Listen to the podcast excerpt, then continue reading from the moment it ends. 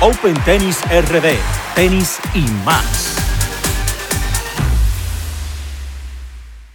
Hola, ¿qué tal amigos? Yo soy Dichen Salcedo y les doy la bienvenida a este episodio 65 de Open Tennis RD, tenis y más. Nueva vez les recordamos que pueden encontrarnos en las plataformas de difusión de podcast, escribirnos a nuestro correo opentennisrd.gmail.com o contactarnos a través de nuestras redes sociales. En este episodio estaremos hablando acerca del el primer Grand Slam de Sinner, de Yannick Sinner. Estaremos haciendo un repaso del acontecido, la proyección que vemos en este momento para este año en el tenis internacional. También estaremos hablando del tenis local, la Brothers Cup, la WTO, la Champions League, el Camels Open, entre otros. Iniciamos hablando acerca del desempeño de Carlitos Alcaraz en el Australian Open.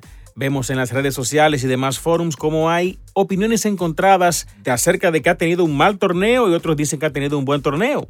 Los que dicen que ha tenido un buen torneo pues se basan en que ha podido avanzar aún más que el año pasado y ha podido pues sumar puntos a su ranking.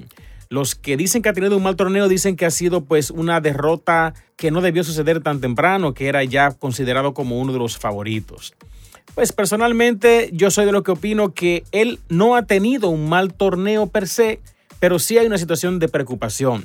Y es que es evidente que Alcaraz está atravesando por algunas situaciones de inseguridad mental.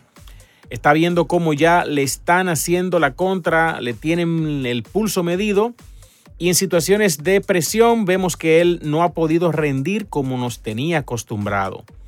Habrá que tomar medidas con él en ese equipo que tienen para ver cómo solucionan esto y que este año pues pueda dar la nota como se espera de él. Pero es evidente de que está atravesando por un problema de inseguridad, eh, ya que se espera muchísimo de él por el tenis que despliega, ¿no? Y por lo que ya ha logrado con tan poca edad. Otro caso que se está comentando mucho es el de Djokovic. Se está hablando de que Djokovic ya como que está pasando a un segundo plano, como que ya se ve el paso ¿no? de, la antorcha de la nueva generación a la vieja generación y que Djokovic pues ya viene en bajada. Yo personalmente entiendo que Djokovic em, lleva más de un año, quizás, quizás un par de años en los que no se le ve ese dominio de antes. Sin embargo, sí con el suficiente tenis con la experiencia y demás para dominar el circuito. Y por buena razón es el número uno del mundo, claro está.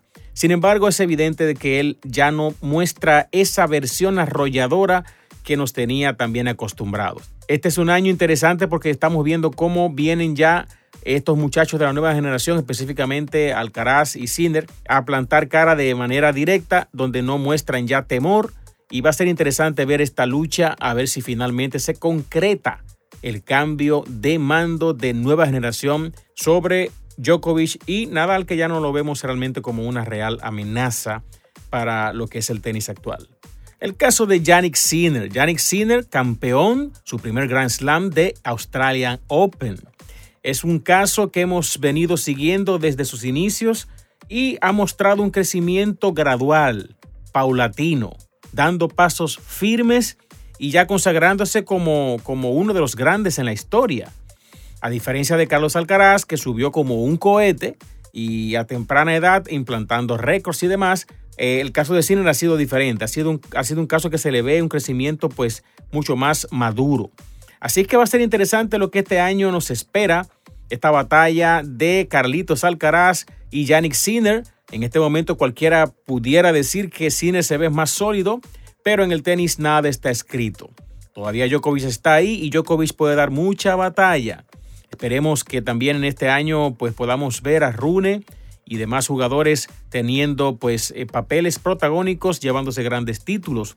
Medvedev también es un caso que no podemos dejar de mencionar y de paso mencionamos que en esta final que él pues tuvo con Sinner arrancó ganando los primeros dos sets planteando una estrategia interesante en donde pues estaba tratando de no dejar que Sinner tomara la iniciativa.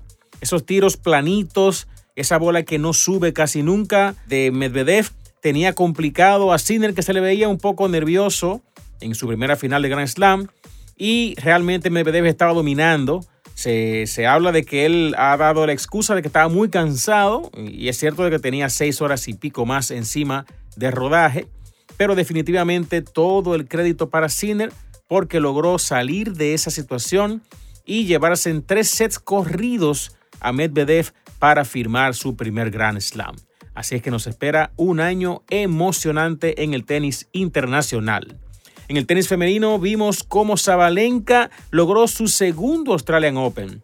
Este caso también es un caso interesante. Zabalenka venía atravesando por problemas de que perdía muy fácil la concentración y se frustraba muy fácil también, sabiéndose con esta potencia, con estos golpes tan superiores a la mayoría de las tenistas y viéndose pues superada básicamente por ella misma y su problema de no poderse concentrar y de ser muy negativa. Y ha podido pues en el último año y algo trabajar en esta parte mental y ya se ven los frutos y es realmente ahora mismo la tenista a vencer junto a Iga Swiatek, que obviamente Roland Garros siempre será la favorita. Vamos a ver qué sucede en este año con el tenis femenino. En el tenis amateur local vimos cómo los Winning Points ganaron su primera Brothers Cup, llevándose la gran copa. Todo el crédito para este equipo de los Winning Points, ya que fue su primer año participando en este evento de equipos y lograron llevarse la gran copa.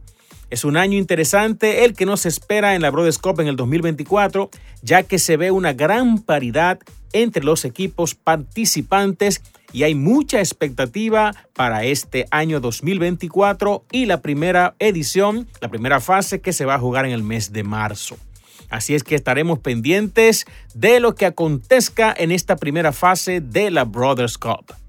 En el tenis femenino tenemos que inició la WTO, la WTO es un torneo de tenis exclusivamente femenino que se inició ya la semana pasada en el Club Arroyo Hondo. Está entrando en su segunda semana con una participación masiva de las damas del tenis amateur. Se está dando un ambiente allí precioso, un ambiente pues muy acogedor y felicitamos de manera efusiva a Carolina Robles, a Carmen Terrero y demás organizadoras de este evento que está realmente dando mucho de qué hablar el WTO desarrollándose en las canchas del Club Arroyo Hondo. También tenemos por acá que ya se ha iniciado la fase de inscripción de la Champions League de este 2024.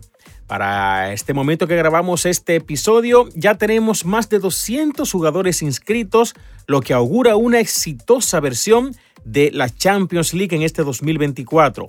Así es que felicitamos a Claudio Peri y los amigos de Fist Event que están preparándonos este evento de la Champions League. Ahora pasamos a los próximos torneos en el plano internacional y en el plano local. En el plano internacional tenemos Rotterdam del 12 al 18 de febrero. Tenemos Río de Janeiro del 19 al 25 de febrero. Tenemos también Dubai del 26 de febrero al 2 de marzo. Para dar paso al primer Master 1000 del año, Indian Wells del 6 al 17 de marzo y el Miami Open del 20 al 31 de marzo. En el plano local tenemos la Brothers Cup del 7 al 10 de marzo y tenemos el Camels Open del 4 de marzo al 2 de abril. Bueno, señores, hasta aquí hemos llegado en este corto episodio informativo, haciendo un breve repaso de lo acontecido en lo que va de temporada en este 2024, en este Open Tennis RD, tenis y más. Será hasta la próxima, amigos.